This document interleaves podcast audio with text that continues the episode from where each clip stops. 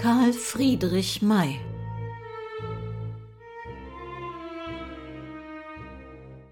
Es begann mit sechs Kerzen. Eine Folge aus der Reihe True Crime History.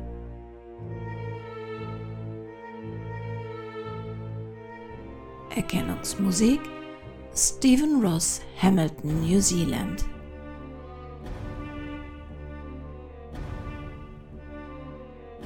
Eine Produktion des Krimi-Kiosk Verlages Petra Weber in Köln.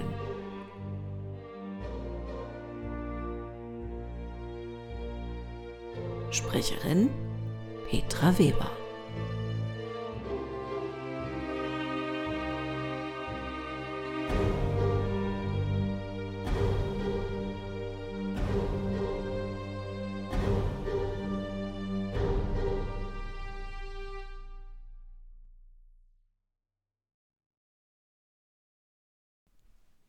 War's jetzt also, 2022. Hm. Letztes Jahr dachte ich ja noch, dass die Pandemie unsere größte Herausforderung in diesem Jahr würde. Aber hätte man mir gesagt, dass schon wieder Kriegsverbrechen und dazu noch ganz in unsere Nähe dazukommen, hätte selbst ich als Pessimist es nicht geglaubt. Und wie war Ihr Weihnachten so? Ach, mich dürfen Sie nicht fragen. Ich bin ja mehr der Grinch-Typ. Ich bin schon zufrieden, wenn über die Feiertage keine größeren Katastrophen ausbrechen. Aber jetzt, wo die Weihnachtswunderzeit vorbei ist, da können wir uns ja einer weniger weihnachtlichen Geschichte und einem Kriminellen widmen, den wir eigentlich immer in einem anderen Kontext sehen. Unser heutiger Täter ist kein Schwerkrimineller. Und doch, ganz so harmlos, wie er selbst sich später gerne darstellt, ist der Schriftsteller Karl May nicht. Im Februar 1842 wird Karl Friedrich May in Ernstthal in Sachsen geboren. Ihm ist kein goldener Löffel in die Wiege gegeben, seine Eltern sind bitterarme Weber. 14 Kinder werden der Familie May geboren. Die ersten Lebensmonate überleben nur vier Mädchen und Karl. Aber auch Karl ist nicht gänzlich gesund. Nicht wenige behaupten später, er sei schwächlich und wahrscheinlich motorisch eingeschränkt gewesen. Bewiesen ist das nicht. Tatsache ist aber wohl, dass seine Großmutter den kränklichen Knaben unter ihre Fittiche nimmt. Nach eigener Aussage verbringt Karl May als Kleinkind seine ersten Lebensjahre in absoluter Blindheit. Ein bekannter Mediziner soll ihm, wie durch ein Wunder, wieder zum Sehen verholfen haben. Ja, etliche Mediziner und Historiker haben versucht herauszufinden, ob dies nun zu Karl Mays genialer Formulierkunst gehört oder im Bereich des Möglichen liegt. Die medizinische Wirklichkeit scheint gegen dieses Wunder zu sprechen. In der Familie May ist man sich bewusst, dass Armut sich nicht von selbst verflüchtigt. Die Mais gehen ein Risiko ein verkaufen ihr Haus und investieren den Erlös in die Ausbildung von Karl Mays Mutter Christiane Wilhelmine zur Hebamme, die sie auch mit Bestnote besteht. Mit diesem zweiten Einkommen geht es der Familie langsam etwas besser. Ausbildung als Weg aus der Armut. Heinrich August May will, dass es seinem einzig überlebenden Sohn Karl eines Tages einmal besser geht. Der Bursche ist klug aufgeweckt. Die Methoden des Vaters allerdings ungewöhnlich. Er zwingt Karl May, Fachbücher abzuschreiben und lässt ihm Musikunterricht zukommen. Dennoch, das Geld ist so knapp, dass der zwölfjährige Karl als Kegeljunge arbeiten muss. Hier hört er beim Aufstellen der Kegel auch die Geschichten der angesäuselten Spieler. Manche waren weit gereist, oder behaupteten es zumindest. Andere hatten Angehörige, die es in der Ferne, in Amerika, zu was gebracht hatten. Oder sie waren sogar selbst schon dort gewesen und wieder heimgekehrt. Mit 14 bekommt er ein Stipendium und kann ein Lehrerseminar besuchen, dem eine Ausbildung zum Lehrer in Waldenburg folgt. Doch mit 17 geschieht dann etwas, das Karl May selbst so beschreibt. Es herrschte im Seminar der Gebrauch, dass die Angelegenheiten jeder Klasse reihum zu besorgen waren, von jedem eine Woche lang. Darum wurde der Betreffende als Wochner bezeichnet. Außerdem gab es in der ersten Klasse einen Ordnungswochner und in der zweiten einen Lichtwochner, welch letzterer die Beleuchtung der Klassenzimmer zu übersehen hatte. Diese Beleuchtung geschah damals mit Hilfe von Talglichtern, von denen, wenn eines niedergebrannt war, ein anderes neu aufgesteckt wurde. Der Lichtwochner hatte täglich die Säuberung der alten wertlosen Leuchter vorzunehmen und insbesondere die Dillen von den steckengebliebenen Docht- und Talgresten zu reinigen. Diese Reste wurden entweder einfach weggeworfen oder von dem Hausmann zu Stiefel und anderer Schmiere zusammengeschmolzen. Sie waren allgemein als wertlos anzusehen. Es war anfangs der Weihnachtswoche, als die Reihe Lichtwochner zu sein an mich kam. Ich besorgte diese Arbeit wie jeder andere. Am Tage vor dem Weihnachtsheiligen Abende begannen unsere Ferien. Am Tage vorher kam eine meiner Schwestern, um meine Wäsche abzuholen und das wenige Gepäck, das ich mit in die Ferien zu nehmen hatte. Sie tat dies stets, so oft es Ferien gab. Der Weg, den sie da von Ernstthal nach Waldenburg machte, war zwei Stunden lang. Als sie dieses Mal kam, war ich gerade beim Reinigen der Leuchter. Sie war traurig. Es stand nicht gut daheim. Es gab keine Arbeit und darum keinen Verdienst. Mutter pflegte, wie selbst die ärmsten Leute, für das Weihnachtsfest wenigstens Kuchen zu backen. Das hatte sie heuer kaum erschwingen können. Aber beschert werden konnte nichts, gar nichts, denn es fehlte das Geld dazu. Es gab auch keine Lichter für den Weihnachtsleuchter. Sogar die hölzernen Engel der kleineren Schwestern sollten ohne Lichte sein. Zu diesen Engeln gehörten drei kleine Lichte, das Stück für fünf oder sechs Pfennige. Aber wenn diese 18 Pfennige zu anderen notwendigeren Dingen gebraucht wurden, so hatte man sich eben zu fügen. Das tat mir weh. Der Schwester stand das Weinen hinter den Augen. Sie sah die Talgreste, die ich soeben aus den Dillen und von den Leuchtern herabgekratzt hatte. Könnte man denn nicht daraus einige Pfenniglichte machen? fragte sie. Ganz leicht, antwortete ich. Man braucht dazu nur eine Papierröhre und einen Docht, weiter nichts. Aber brennen würde es schlecht, denn dieses Zeug ist nur noch höchstens für Schmiere zu gebrauchen. Ach, wenn auch. Wir hätten doch eine Art von Licht für die drei Engel. Wem gehört dieser Abfall? Eigentlich niemandem. Ich habe ihn zum Hausmann zu schaffen. Ob der ihn wegwirft oder nicht, ist seine Sache. Also wäre es doch wohl nicht gestohlen, wenn wir uns ein bisschen davon mit nach Hause nähmen. Oh, gestohlen? Lächerlich. Fällt keinem Menschen ein. Der ganze Schmutz ist nicht drei Pfennige wert. Ich wickle dir ein wenig davon ein, daraus machen wir dann drei kleine Weihnachtslichte. Gesagt, getan. Wir waren nicht allein. Ein anderer Seminarist stand dabei. Es widerstrebt mir, seinen Namen zu nennen. Sein Vater war Gendarm. Dieser wackere Mitschüler sah alles mit an. Er warnte mich nicht etwa, sondern er war ganz freundlich dabei, ging fort und zeigte mich an. Der Herr Direktor kam in eigener Person, den Diebstahl zu untersuchen. Ich gestand sehr ruhig ein, was ich getan hatte, und gab den Raub, den ich begangen hatte, zurück. Ich dachte wahrhaftig nichts Arges, aber er nannte mich einen infernalischen Charakter und rief die Lehrerkonferenz zusammen, über mich und meine Strafe zu entscheiden. Schon nach halber Stunde wurde sie mir verkündet. Ich war aus dem Seminar entlassen und konnte gehen, wohin es mir beliebte. Ja, eine rührende Geschichte. die hungernden Geschwister, die Not, dazu die Engelchen. Aber nennen wir es mal dichterische Freiheit, dass diese ans Herz gehende Story nicht der Realität entspricht. Die Talgreste sind sechs neue Kerzen, die Karl May im November 1859 in seiner Funktion als Lichtwochner beiseite schafft und in seinem Koffer versteckt, wo sie allerdings nicht lange bleiben, weil sie von anderen Seminarteilnehmern entdeckt werden, die sie an den amtierenden Lichtwochner, ohne Karl May zu verpetzen, zurückgeben.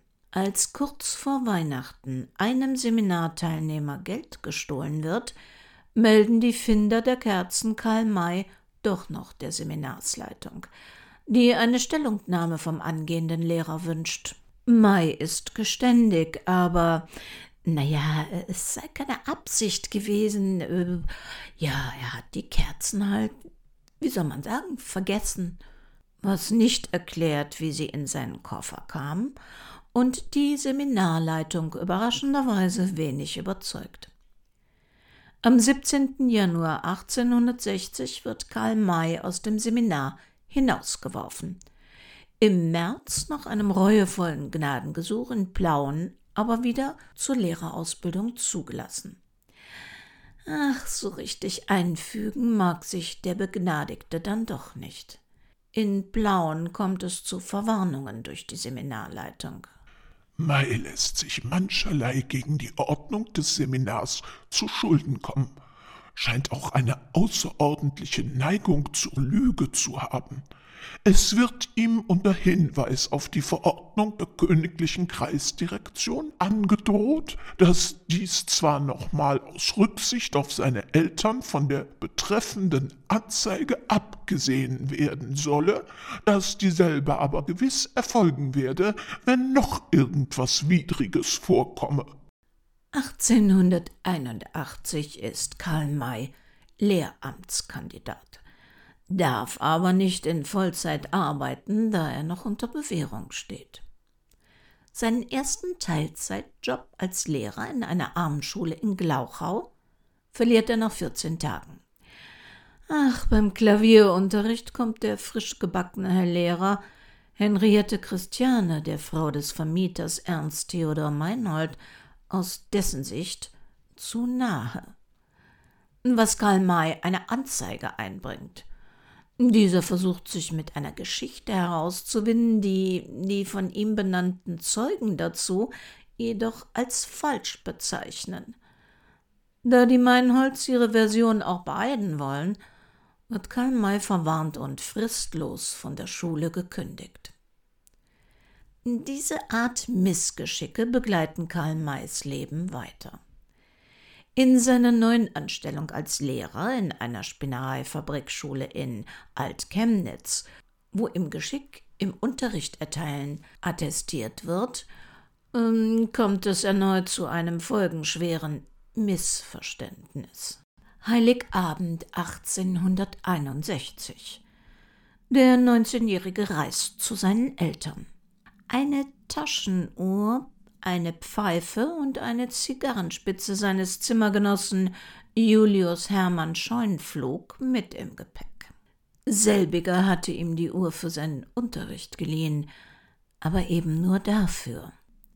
Als er merkt, dass Mai die geliehenen Sachen mitgenommen hat, erstattet er Anzeige. Meine Bestürzung war unbeschreiblich. Ein einziger klarer, ruhiger Gedanke hätte mich gerettet, aber er blieb aus. Ich brauchte die Uhr einfach nur vorzuzeigen und die Wahrheit zu sagen, so war alles gut, aber ich stand vor Schreck wie im Fieber und handelte wie im Fieber. Die Uhr verschwand, nicht wieder in der Tasche, sondern im Anzuge, wohin sie nicht gehörte, und kaum war dies geschehen, so kehrte der Gendarm zurück, um mich abzuholen. Mache ich es mit dem, was nun geschah, so kurz wie möglich. Ich beging den Wahnsinn, den Besitz der Uhr in Abrede zu stellen. Sie wurde aber, als man nach ihr suchte, gefunden. So vernichtete mich also die Lüge, anstatt dass sie mich rettete. Das tut sie ja immer. Ich war ein Dieb. Ach, Diplomatie, Ehrlichkeit und Menschenkenntnis sind dem 19-Jährigen nicht gerade beschieden. Offensichtlich hatte er seinen Zimmergenossen schon so verärgert, dass dieser unter gar keinen Umständen seine Anzeige zurückziehen will. Und die Lüge der Polizei gegenüber verschlechtert Karl Mays Position vor Gericht, wo er sich wegen widerrechtlicher Benutzung fremder Sachen verantworten muss. Den Justizbehörden bleibt, selbst wenn sie milde gegenüber Karl May sein wollen, keine Wahl als eine Verurteilung des Angeklagten. Scheunflug hatte ihn angezeigt, und Absatz 5 des Artikels 330 zur widerrechtlichen Benutzung fremder Sachen hebt damals hervor, ein Strafverfahren findet nur auf Antrag statt. Scheunflug besteht auf diesem Antrag, den er sogar noch während der Verhandlung zurückziehen könnte, um das Verfahren zu beenden, doch warum auch immer, er will Mai verurteilt sehen. Und so wird Karl May zu sechs Wochen Gefängnis verurteilt. Das Tragische daran, er verliert seine Erlaubnis, als Lehrer arbeiten zu dürfen. Eine schreckliche Konsequenz, denn so wird es jetzt richtig schwer für Karl May seinen Lebensunterhalt zu bestreiten. Was tut man als Lehrer ohne Lehrerlaubnis? Geschichten schreiben, Musik komponieren, Theater spielen, aber nichts, wovon man leben kann. Der Ex-Häftling ist zudem nervlich schwer angeschlagen. Es war, als ob ich aus jener Zelle, in der ich sechs Wochen lang eingekerkert gewesen war, eine Menge unsichtbarer Verbrecherexistenzen mit heimgebracht hätte, die es nun als ihre Aufgabe betrachteten, sich bei mir einzunisten und mich ihnen gleichgesinnt zu machen. Ich sah sie nicht, ich sah nur die finstere, höhnische Hauptgestalt aus dem heimatlichen Sumpf und den Hohensteiner Schundromanen, aber sie sprachen auf mich ein, sie beeinflussten mich. Und wenn ich mich dagegen sträubte, so wurden sie lauter, um mich zu betäuben und so zu ermüden, dass ich die Kraft zum Widerstand verlor. Die Hauptsache war, dass ich mich rächen sollte, rächen an dem Eigentümer jener Uhr, der mich angezeigt hatte, nur um mich aus seiner Wohnung loszuwerden, rächen an der Polizei, rächen an dem Richter, rächen am Staat, an der Menschheit, überhaupt an jedermann. Ich war ein Mustermensch, weiß, rein und unschuldig wie ein Lamm. Die Welt hatte mich betrogen um meine Zukunft, um mein Lebensglück. Wodurch? Dadurch, dass ich das blieb, wozu sie mich gemacht hatte, nämlich ein Verbrecher. Das war es, was die Versucher in meinem Innern von mir forderten. Ich wehrte mich, so viel ich konnte, soweit meine Kräfte reichten. Ich gab allem, was ich damals schrieb, besonders meinen Dorfgeschichten, eine ethische, eine streng gesetzliche, eine königstreue Tendenz. Das tat ich nicht nur andern, sondern auch mir selbst zur Stütze. Aber wie schwer, wie unendlich schwer ist mir das geworden. Wenn ich nicht tat, was diese lauten Stimmen in mir verlangten, wurde ich von ihnen mit Hohngelächter, damit Flüchen und Verwünschungen überschüttet, nicht nur stundenlang, sondern halbe Tage und ganze Nächte lang. Ich bin, um diesen Stimmen zu entgehen, aus dem Bett gesprungen und hinaus in den Regen und das Schneegestöber gelaufen. Dass Karl May hier nur Rachelust fühlt und keinerlei Schuld bei sich selbst, sondern letztlich sogar bei Stimmen sieht, die er angeblich hört, spricht nicht für seine Einsichtsfähigkeit. Richtig ist, das Leben und der Broterwerb nicht nur in jener Zeit für einen verurteilten Kriminellen ist schwierig bis unmöglich, auch wenn May es zwei, drei Jahre lang ernsthaft versucht und durch Sachsen reist auf der Suche nach einer Anstellung. Im Sommer 1864 besinnt er sich dann auf seine große Stärke, das Geschichten erzählen. Aus Karl May wird der Augenarzt Dr. Heilig. Und der wenig heilige Herr Doktor bestellt fünf Kleidungsstücke bei einem Schneider in Penig, in Sachsen. Als er die Kleidung abholt, diagnostiziert er die Augen eines anwesenden Untermeters des Schneiders, schreibt gekonnt ein fehlerfreies Rezept aus und begibt sich mit den noch nicht bezahlten Kleidungsstücken in seine Unterkunft, um ein medizinisches Gerät für weitere Untersuchungen zu holen. Und ward nie mehr gesehen. Die erbeuteten Kleidungsstücke versucht er in Chemnitz zu verkaufen. Ja, viel Aufwand für wenig Erlös. Wie oft er mit diesem und anderen Trickbetrügereien bzw. Hochstapeleien durchgekommen ist, lässt sich heute schwer sagen. Aufgefallen ist er ein zweites Mal im Dezember des gleichen Jahres. Diesmal als Seminarleiter Ferdinand Lose mietet er sich in Chemnitz zum Goldenen Anker ein. Beim Kirschner Oskar Bernhard Nappe lässt er sich Pelze für seinen angeblich erkrankten Herrn Direktor zeigen, die er mitnimmt, damit dieser die begutachten kann. Ja, man ahnt es. Karl May verschwindet mit der kostbaren Ware und wird nicht mehr gesehen. Immerhin lukrativer als Stoffhosen und Jacken. Die Chemnitzer Polizei erlässt daraufhin am 16. Dezember folgende Suchdepesche. An die Polizeidirektion Leipzig. Heute hat hier ein Mann, vorgeblich Ferdinand Lose, Seminarleiter in Plauen, zwei Bisampelze mit Klappkragen und zwei große Bisamkragen in Kartons Firma Oskar Nappe erschwindelt. Der Betrüger, 26 Jahre, 72 Zoll, blondes Haar, kurzer, dünner Backenbart, Stahlbrille, ist nachmittags mit der Leipziger Bahn flüchtig geworden. Er trägt kurzen, dunklen Überzieher, seidene Mütze, türkisches Schaltuch, lederne Umhängetasche. Bitte um Ergreifung und Nachricht. Die Stadtpolizeibehörde. In Leipzig wird dann ein paar Monate später aus dem Seminarlehrer Lose der Noten- und Formenstecher Hermes, der sich in einem Pelzgeschäft einen 60 Taler teuren Pelz aussucht und nach Hause bringen lässt. Man ahnt es, er verschwindet durch ein Nebenzimmer. Hermes, inzwischen als Herr Friedrich unterwegs, wendet sich an eine Frau Bayer, die für Leute, die nicht im Pfandhaus gesehen werden möchten, gegen Gebühr deren Ware dort verpfändet oder wieder auslöst. Am folgenden Tag ist den Pfandleihern aber der Diebstahl schon bekannt. Der herbeigerufene Kirschnermeister identifiziert das Diebesgut auch prompt. Ah, Karl May ahnt, dass nicht alles reibungslos geklappt hat, ist aber abgebrannt genug, nach ein paar Tagen einen Boten zu Frau Bayer zu schicken, um sein Geld abzuholen. Frau Bayer ist pfiffig und will nicht als Hehlerin in Verruf kommen.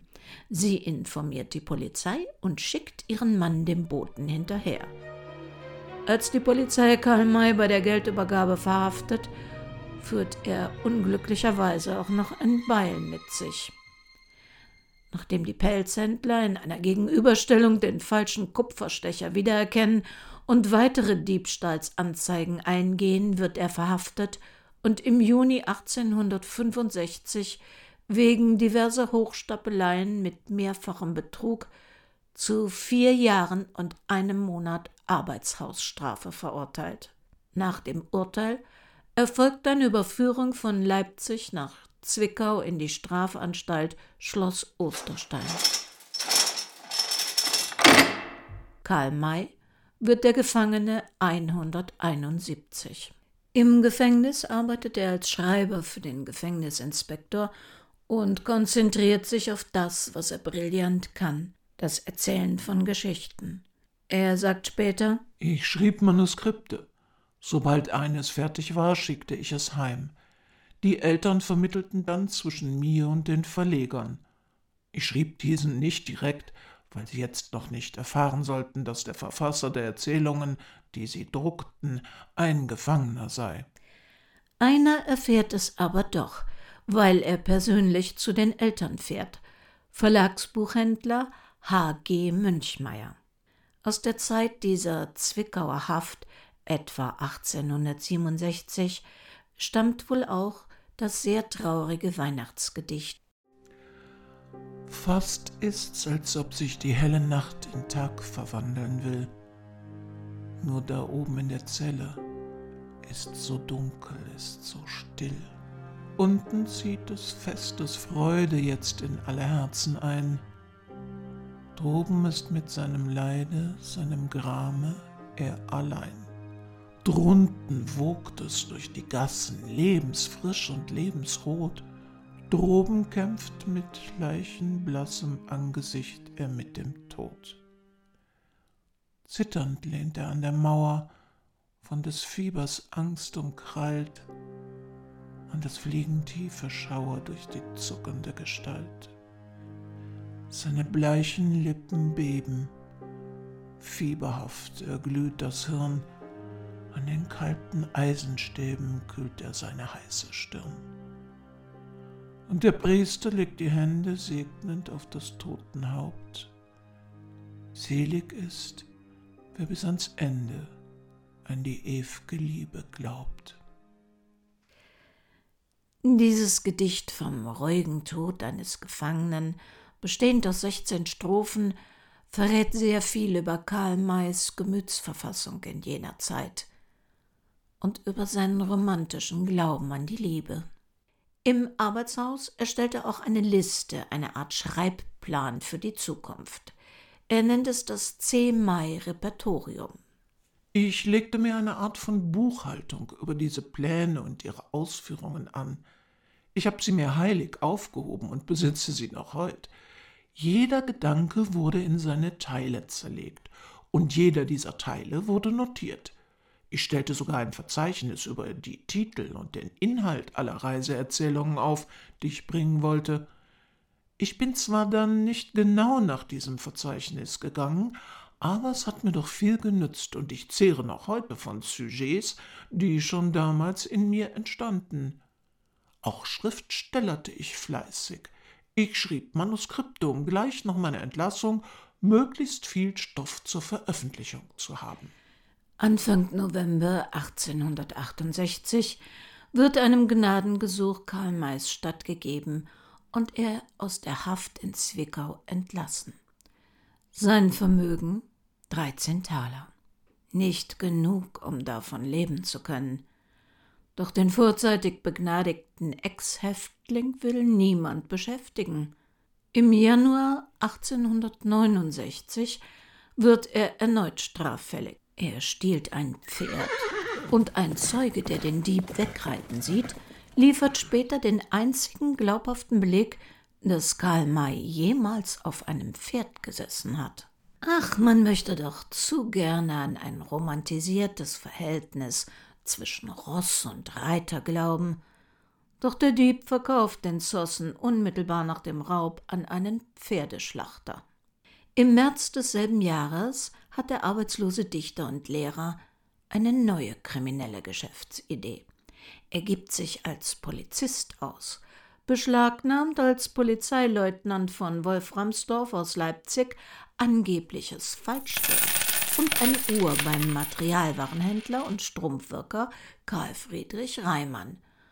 Und was immer ihn dann geritten haben mag, nimmt er den Bestohlenen sogar kurzerhand quasi zum Verhör mit und setzt den Armen im Gasthaus zum Hirsch ab, wo dieser brav, wenn auch vergeblich, auf die Rückkehr des Gendarmen wartet und weil das so überaus gut geklappt hat, erscheint Mai einen Monat später als Mitglied der Geheimen Polizei bei Seilermeister Karl Friedrich August Krause in Ponitz und behauptet im Rahmen der Suche nach Falschgeld, alles vorhandene Geld zur Überprüfung konfiszieren zu müssen.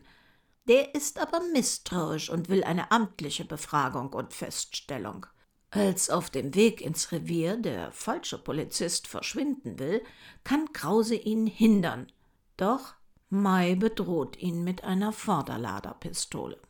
Ein weiterer Steckbrief wird für Karl Friedrich May ausgestellt, der nun bei seinen Eltern und in ganz Sachsen gesucht wird. Verlagsbuchhändler H.G. Münchmeyer ist an Texten des Kriminellen nicht mehr interessiert. Eine Geliebte gibt dem inzwischen 28-jährigen Unterschlupf, bis sie bei einer Haussuchung durch die Polizei erfährt, dass es keine Bagatelldelikte sind, die ihrem Liebhaber vorgeworfen werden.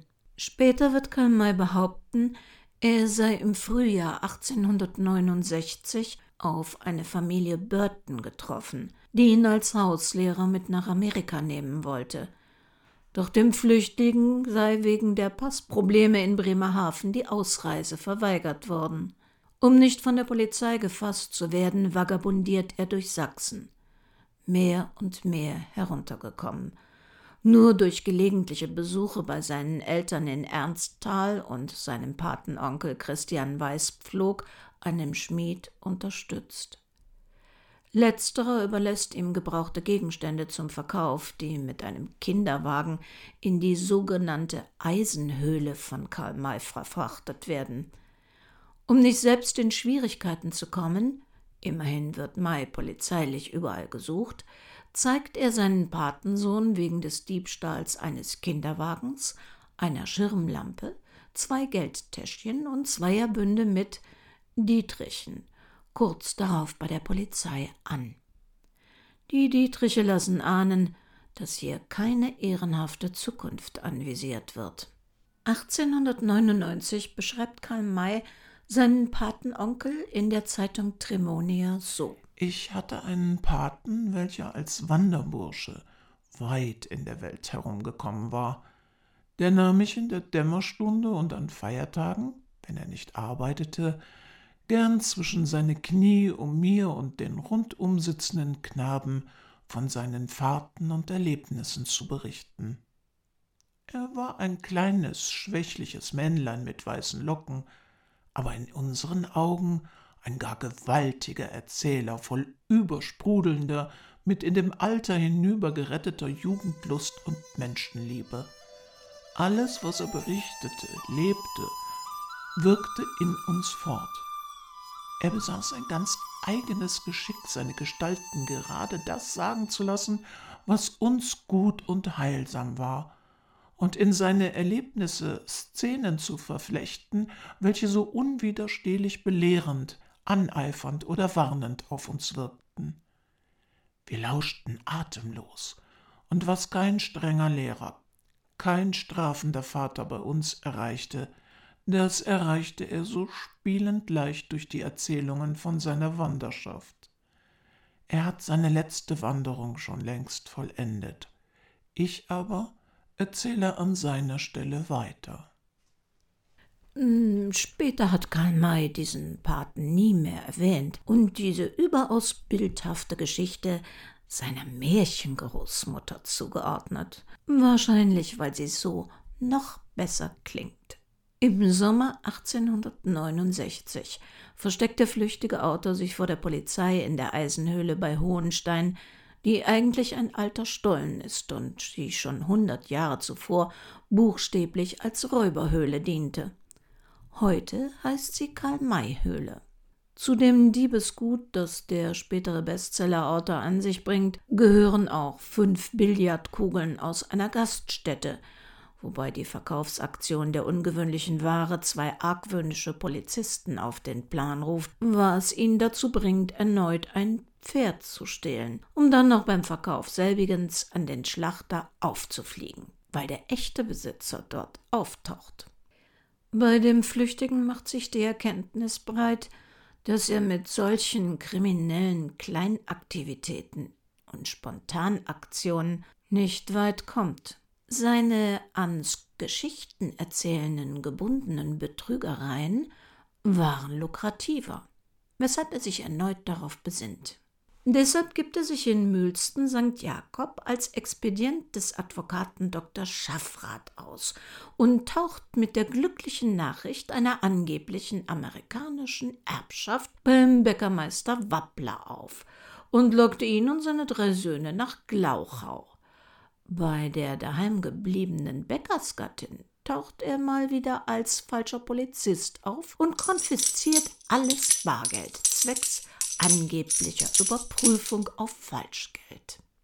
Inzwischen hat Karl May sich auch ein gefaktes Zertifikat auf den Aliasnamen Anton Clemens Laube besorgt, das ihn als Geheimpolizisten und amtlichen Prüfer von Falschgeld ausweist. Weshalb anzunehmen ist, dass er diesen betrügerischen Trick etliche Male auch unentdeckt abgezogen hat. In einer Nacht Anfang Juli, nachdem er einen Wirt beklaut hatte, wird er im Schlaf in dessen Scheune entdeckt und verhaftet. Neben dem Zertifikat hat er auch eine geladene Schusswaffe bei sich. Auf dem Weg zu den Gegenüberstellungen kann er entkommen. Mehrere Polizeimannschaften, Gendarmen, diverse Feuerwehren suchen umliegende Wälder und Ortschaften ab. Doch dem Flüchtigen gelingt es, bei einer Wirtschafterin und ihren drei Töchtern Unterschlupf zu finden. Ihnen erzählt er, er sei der Schriftsteller Heichel aus Dresden, aber in Wirklichkeit der uneheliche Sohn des Prinzen von Waldenburg.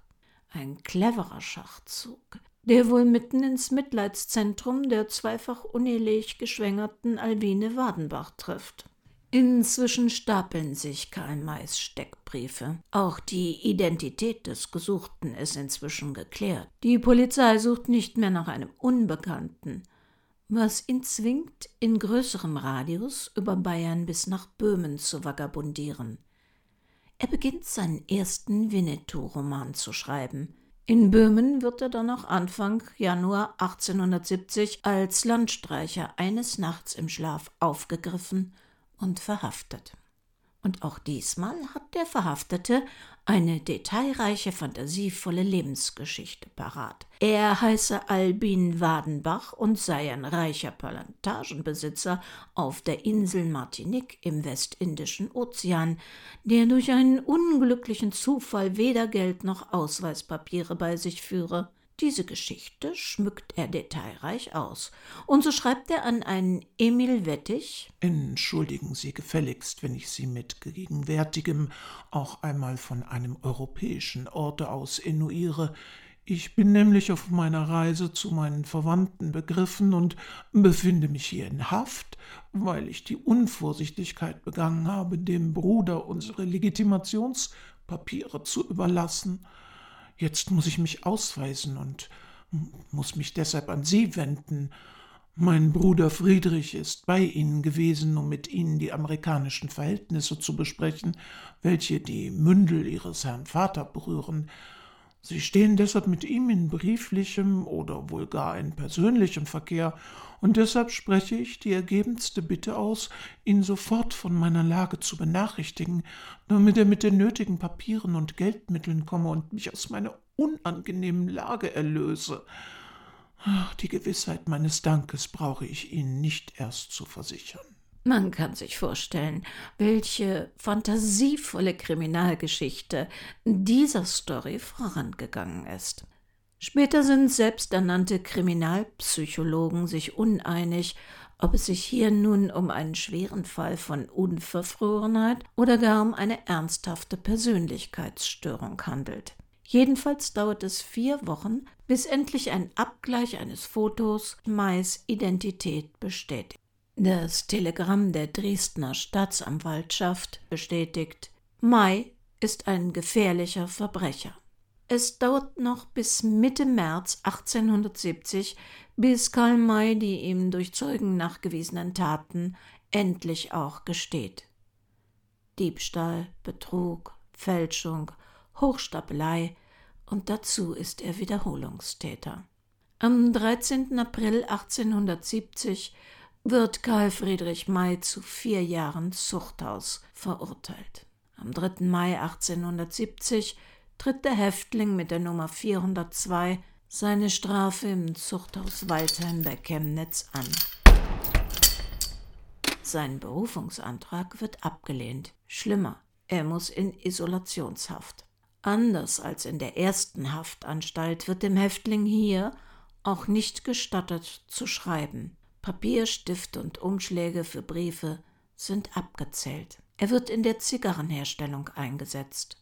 Da lernt er einen Mann kennen, der ihm väterlicher Freund wird und sein Leben nachhaltig beeinflusst. Johannes Kochter. Er war nur Lehrer ohne akademischen Hintergrund, aber ein Ehrenmann in jeder Beziehung, human wie selten einer. Sagt Karl May später über ihn, jenen Mann, der ihn lehrt, zu sich selbst zu finden. Zwei Jahre nach seiner Inhaftierung wird Mays Gnadengesuch erwartungsgemäß abgelehnt. Doch er darf jetzt beim Gottesdienst die Orgel spielen und in der Gefängnisbibliothek arbeiten. Johannes Kochter hat großen Einfluss auf Karl May. Als er im Mai 1874 aus dem Zuchthaus unter Auflagen entlassen wird, will er seine Schriftstellerkarriere mit allem Ernst angehen. Er schreibt und verkauft. Etwas Glück kommt ihm dabei zu Hilfe.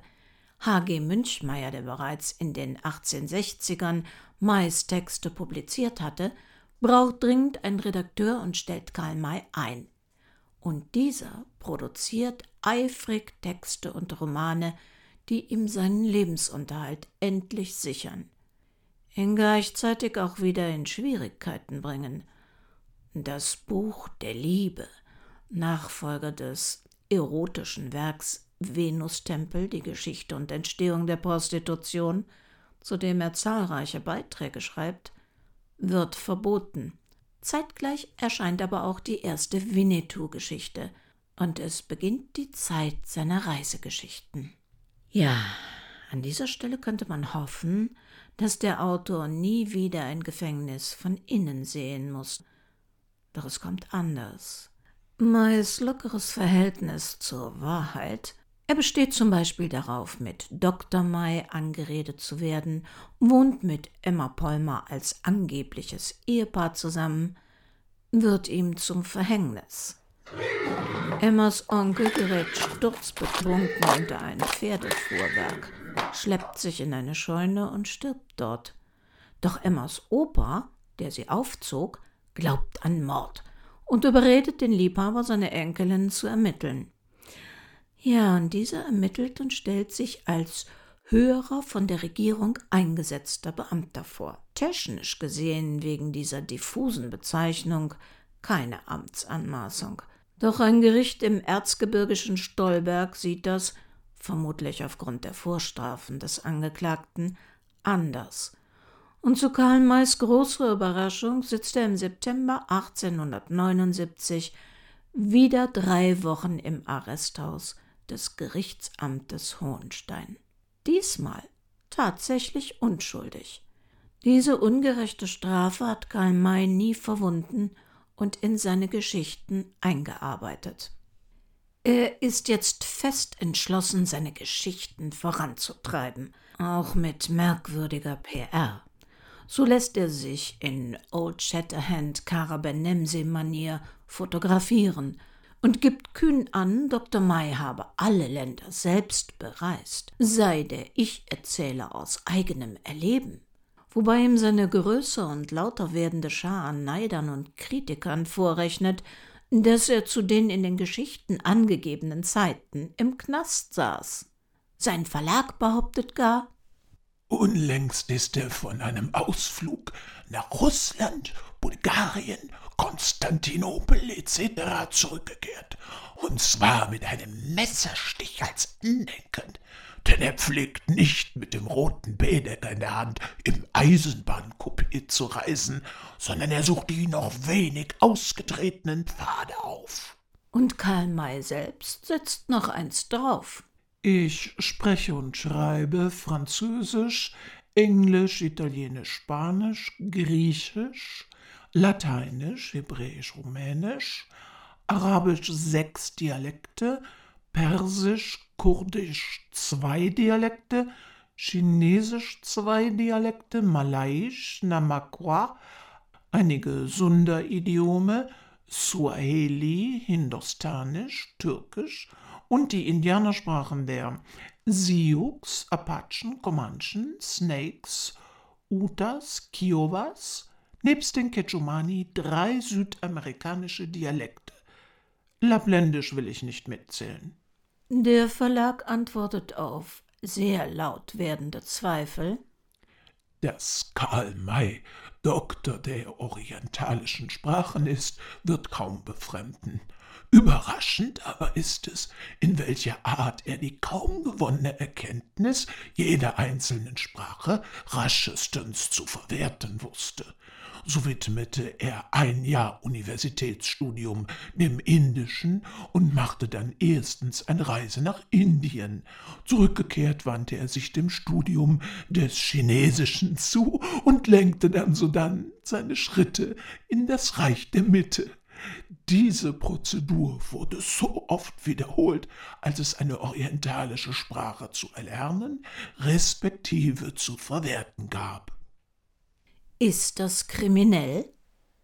Nein. Verwerflich? Ist es verwerflich, die Sehnsüchte, Träume und Illusionen von Lesern mit der Wahrheit fernen Aussagen zu befeuern? Vielleicht. Aber dann müssen wir es auch verwerflich finden, wenn uns heute Bretagne, Provence und sonstige Krimis von Verlagen verkauft werden, die behaupten, ihre Verfasser würden mit dem Baguette unterm Arm beim einsamen Strandcafé auf einen Pastis vorbeischauen, während sie in Wirklichkeit in einem staubigen Kellerbüro in Castrop-Rauxel oder einem exklusiven Penthouse-Büro im Hamburger Blankenese oder sonst wo sitzen. Wollen wir wirklich traurige Wahrheiten? Oder lieben wir es nicht, unsere Fantasie mit deren Gegenteil zu beflügeln? Fantasie hat Karl May reichlich, auch wenn er zuweilen selbst zu glauben scheint, der Freund Winnetous zu sein. Noch einmal kommt er einer Verhaftung nahe. Verrückterweise 1898 in Niedersachsen, Dort wird Karl May von zwei Polizeibeamten festgehalten und seine Identität überprüft. Er darf sein Hotelzimmer nicht verlassen. Der Mann muss ein Hochstapler sein. Er gibt für kleinste Kleinigkeiten großzügige Trinkgelder. Doch die Stadt Radebeul bestätigt, Karl May ist hier wohnhaft und übt sehr gerne Wohltätigkeit. Es scheint, dass er nie die in Not Lebenden vergessen hat. Einzig der Vermieterin seiner Villa ist er nicht wohltätig gesonnen. Er bleibt ihr die Miete schuldig. Und hier ist Karl Mays kriminelle Karriere beendet. Der Autor und sein umfängliches Werk, das in 33 Sprachen übersetzt und in einer Gesamtauflage von mehr als 200 Millionen Exemplaren gedruckt wird, erreicht eine unglaubliche Popularität was ihm im Alltag durchaus auch Probleme bereitet, wie er in Freuden und Leiden eines vielgelesenen selbstironisch beschreibt, wollen seine Leser doch den Freund Winnetous gerne selbst mal sehen oder anfassen und erklimmen dafür auch gerne mal den Zaun um seine Villa. Hm, sein Verhältnis zur Wahrheit bleibt lebenslang, sagen wir problematisch. Als er sich von Emma, die er doch noch geehelicht hat, scheiden lässt, um 1903 Clara Plön zu heiraten, greift er zu fiesen Tricks und ein paar Unwahrheiten. Seine Feinde und Kritiker erpressen ihn immer wieder mit seiner kriminellen Vergangenheit durch Veröffentlichungen seiner Taten und Haften. Sie verwickeln ihn in Verlagsrechtsstreitigkeiten und lassen genüsslich alle seine Vorstrafen öffentlich verlesen. Obwohl Karl May nichts Kriminelles mehr unternimmt, verbringt er noch sehr viel Zeit in Gerichtssälen bei Verhandlungen. Münchmeyer hat sich nicht an Absprachen gehalten und Werke des Autors ohne finanzielle Beteiligung desselben reichlich vermarktet. In dritter Instanz gewinnt Karl May den Prozess, aber schon kurz darauf hat er eine Klage wegen Meineids am Hals. Überhaupt kommt es jetzt vermehrt zu Beleidigungs-, Urheberrechts- und Verwertungsrechtsstreitigkeiten, die alle vor Gericht enden.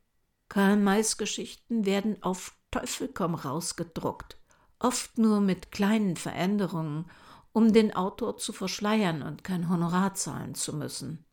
Dabei ist Karl May literarisch inzwischen ganz weit weg von seinen früheren Reisebeschreibungen um Karabenemsi und Winnetou. Seine Romane vertreten nun ethisch-sozialpolitische Ziele, anspruchsvoll, kunstvoll gestaltet, von Friedensgedanken geprägt.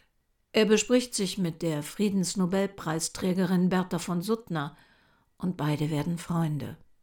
Und doch diese neuen Romane sind nicht das, was seine Leser sich von ihm wünschen. Da holt den Bestsellerautor seine kriminelle Vergangenheit mit aller Wucht wieder ein. 1904. Dem Journalisten und Verleger Rudolf Lebius ist Erfolg, insbesondere finanzieller, versagt. Seinen ausgetobten Frust bezahlt er mit zwei Haftstrafen wegen Verleumdung. Mit Neid beäugt er Karl Mays Einnahmen. Da müsste man sich doch dranhängen können. Gedacht getan, versuchte den Kollegen zur Mitarbeit und Investitionen zu bewegen. Aber Karl May ist nicht interessiert. Naja, wenn nicht freiwillig, dann wird sie schon was finden lassen, um den Mai zu erpressen. Der Erfolgsautor lässt sich nicht durch Lebius Drohungen nötigen. Lebius steht seinen heutigen Berufskollegen beim Wühlen im Dreck und in der Vergangenheit prominenter in nichts nach. Und da findet doch er, der eigentlich im Glashaus sitzt, Informationen zu Mais erstem Leben. Dass er dabei Falschaussagen aufnimmt, wen interessiert's, wenn's Auflage bringt? Wenn May also nicht für Lebius Zeitung schreibt, dann schreibt diese eben über Karl May. Und weil sich Negatives immer besser verkauft, zieht Rudolf Lebius Karl May mit allen Mitteln in den Schmutz und macht so doch noch Kasse durch den Bestsellerautor. Da liest man dann, Karl May sei jahrelang als Räuberhauptmann durch die Wälder gezogen, sei nahezu täglich irgendwo eingebrochen, habe Marktweiber überfallen, seine neunjährige Nichte sexuell missbraucht und sogar den Großvater seiner ersten Frau Emma erwürgt alles frei erfunden. Und die psychologische Forensik kommt in Mode, nicht zuletzt durch Staatsanwalt Wolf Hasso Erich Wulfen, der schon in unserer Sendung über Marguerite Steinheil viel dummes Zeug von sich gab. Kriminell? Ja, also das ist was Vorbestimmtes, was Vererbtes. In seinem Buch Psychologie eines Verbrechers nennt er klar identifizierbar Karl May einen geborenen Verbrecher. Oh, Lebius greift das dankbar auf und publiziert ebenfalls Karl May, der geborene Verbrecher. Karl May lässt sich das nicht bieten und verklagt Lebius, was zu rund zwei Dutzend Prozessen führt. Diese Prozesse nehmen ihn mit. So schreibt er im Mai 1911 an seinen Anwalt. Von neuem schwer krank schreibe ich Ihnen heute nur sehr kurz. Ich äh, habe meine Kräfte überschätzt. Lungenentzündung und physische Aufregung bei den Zeugenvernehmungen haben mich ganz kaputt gemacht. Kurz vor seinem 70. Geburtstag gewinnt Karl May noch eine Beleidigungsklage gegen seinen heftigsten Kritiker Rudolf Lebius im Berufungsverfahren. Das Hauptverfahren, in dem Lebius zu einer empfindlichen Haftstrafe verurteilt worden wäre, findet nicht mehr statt. Am Abend des 30. März 1912, dem neunten Hochzeitstag von Clara und Karl May, stirbt er in seiner Villa Shatterhand. Heute geht man nach einer Analyse seines Skeletts davon aus, dass er wahrscheinlich einer chronischen Bleivergiftung erlag. Staatsanwalt Wulfen hat inzwischen opportunistisch die Seiten gewechselt. Er eilt an Clara Mays Seite, um ihr die Erlaubnis zu entlocken, die Kriminalgeschichte Mays für seinen Verlag auszuwerten. Doch bei der Witwe und Universalerbin stößt er auf Granit. Sie führt die Legendenbildung Karl May fort und verlangt stattdessen von Wulfen, die Kriminalakten einzusammeln und zu vernichten. Nun ja, Wulfen wäre nicht Wulfen, wenn er die Witwe dabei nicht über den Tisch zöge. Er hat natürlich Abschriften der meisten Originale angefertigt für sein geplantes Buch Karl Mays Inferno. Als Clara May 1928 das Manuskript für dieses Buch in die Hände fällt, verlangt sie erneut dessen Vernichtung. Silvester 1931 verbrennt sie es vor Zeugen. So wie sie alles vernichten lässt, was ihren Mann als irgendetwas anderes als einen Heiligen darstellt. Wobei sie sich leider auch an den Werken ihres Mannes vergreift. Sie stirbt mit 80 Jahren am Silvestertag des Jahres 1944 in der Villa Shatterhand. Von Wulfens geheimer Abschrift, die dieser natürlich auch von seinem Buch gemacht hatte, weiß sie nichts. Und so müssen wir diesem Mistkerl auch noch dankbar sein, dass er die Aufzeichnungen kopiert hat. Die Geschichte Karl Mays ist eine schöne Jahresabschieds-, Jahresanfangsgeschichte. Karl May war ein Krimineller, auch wenn man ihm zugute halten muss, dass dies aus Not geschah und er die mitgeführten Waffen nie einsetzte. Doch er beweist auch, dass man sich ändern kann, dass zweite und dritte Chancen, die man einem Menschen gibt, auch zu Erfolg führen können.